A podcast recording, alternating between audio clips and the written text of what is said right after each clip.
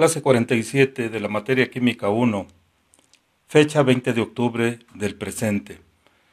Período 3, semana 10.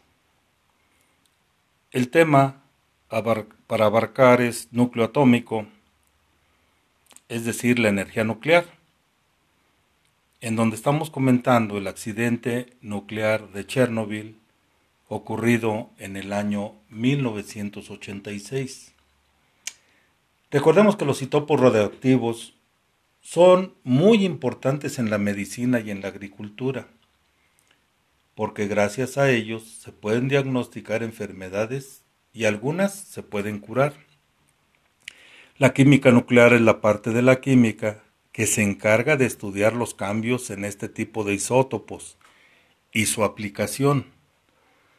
Ahora, el día de ayer hicimos un inicio de comentario sobre el accidente en Chernobyl.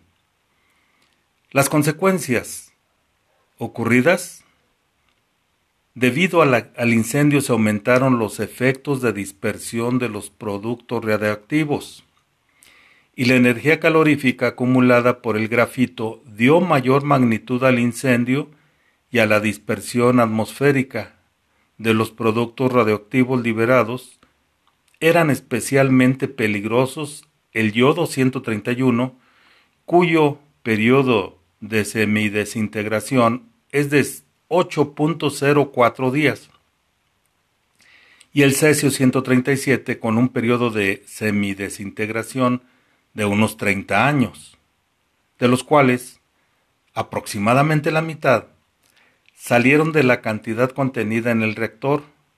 Se estimó que todo el gas xenón fue expulsado al exterior del reactor. Las consecuencias inmediatas del accidente sobre la salud de las personas fueron las siguientes.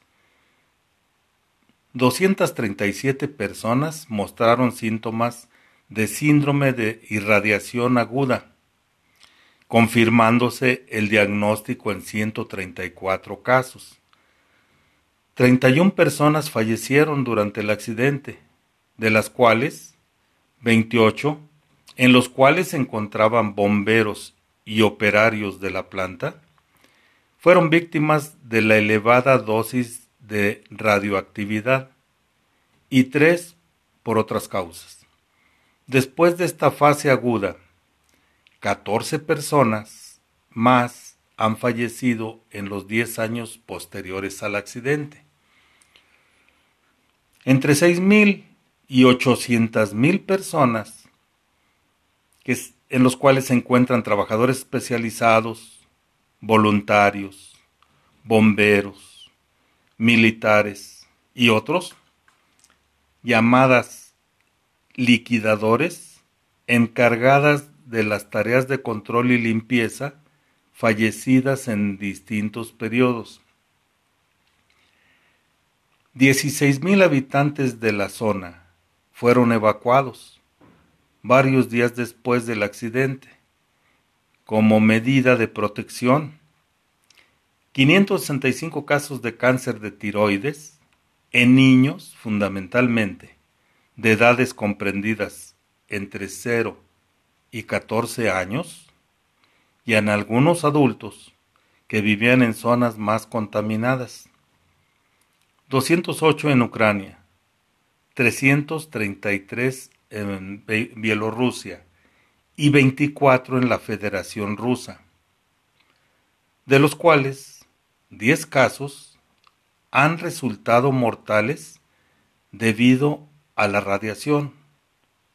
Otros tipos de cáncer, en particular leucemia, fueron los efectos psicosociales. Como podemos ver, un accidente nuclear no solamente es al momento el daño, esto dura mucho tiempo en el contorno, contaminando incluso a los nuevos miembros de familia pueden resultar dañados por el daño que sufrieron sus antecesores.